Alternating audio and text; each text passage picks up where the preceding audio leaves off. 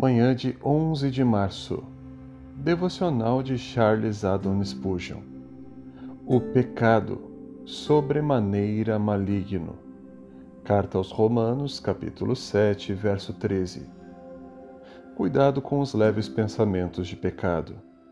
Na hora da conversão, a consciência está tão sensível que temos medo do menor pecado.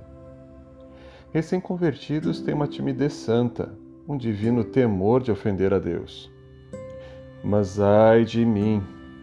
Logo a fina flor sobre esses primeiros frutos colhidos é removida pela dura manipulação do mundo ao redor.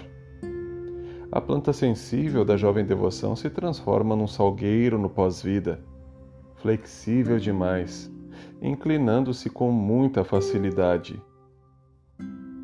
Infelizmente, é verdade que mesmo um cristão pode ficar insensível de tal maneira que o pecado que uma vez o apavorava nem mesmo assuste. Aos poucos os homens se familiarizam com o pecado. O ouvido perto do qual o canhão estourou não perceberá sons leves.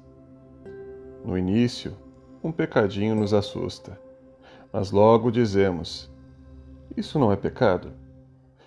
Então vem outro maior e outro, até que os poucos começamos a olhar o pecado com um mal pequeno, então segue-se uma presunção profana. Não caímos em grande pecado.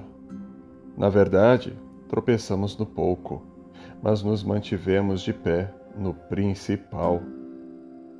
Podemos ter dito uma palavra profana, mas na maior parte da nossa conversa temos sido consistentes. Então, aliviamos o pecado.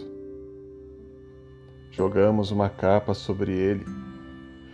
O chamamos por nomes delicados. Cristão, cuidado para não amenizar o pecado. Tenha cautela para não cair pouco a pouco. O pecado é algo pequeno. Não é um veneno? Quem conhece seus limites? Pecado, uma coisa pequena. As pequenas raposas não estragam as uvas. O minúsculo coral não pode construir uma rocha com restos de um navio. Pequenos golpes não fazem cair carvalhos imponentes. Gotejamentos contínuos não desgastam pedras. O pecado é algo insignificante. Ele feriu a cabeça do Redentor com espinhos, perfurou seu coração. Ele o fez sofrer angústia, amargura e aflição. Se você pudesse pesar o menor dos pecados na balança da eternidade, fugiria dele como de uma serpente e abominaria a mínima aparência do mal.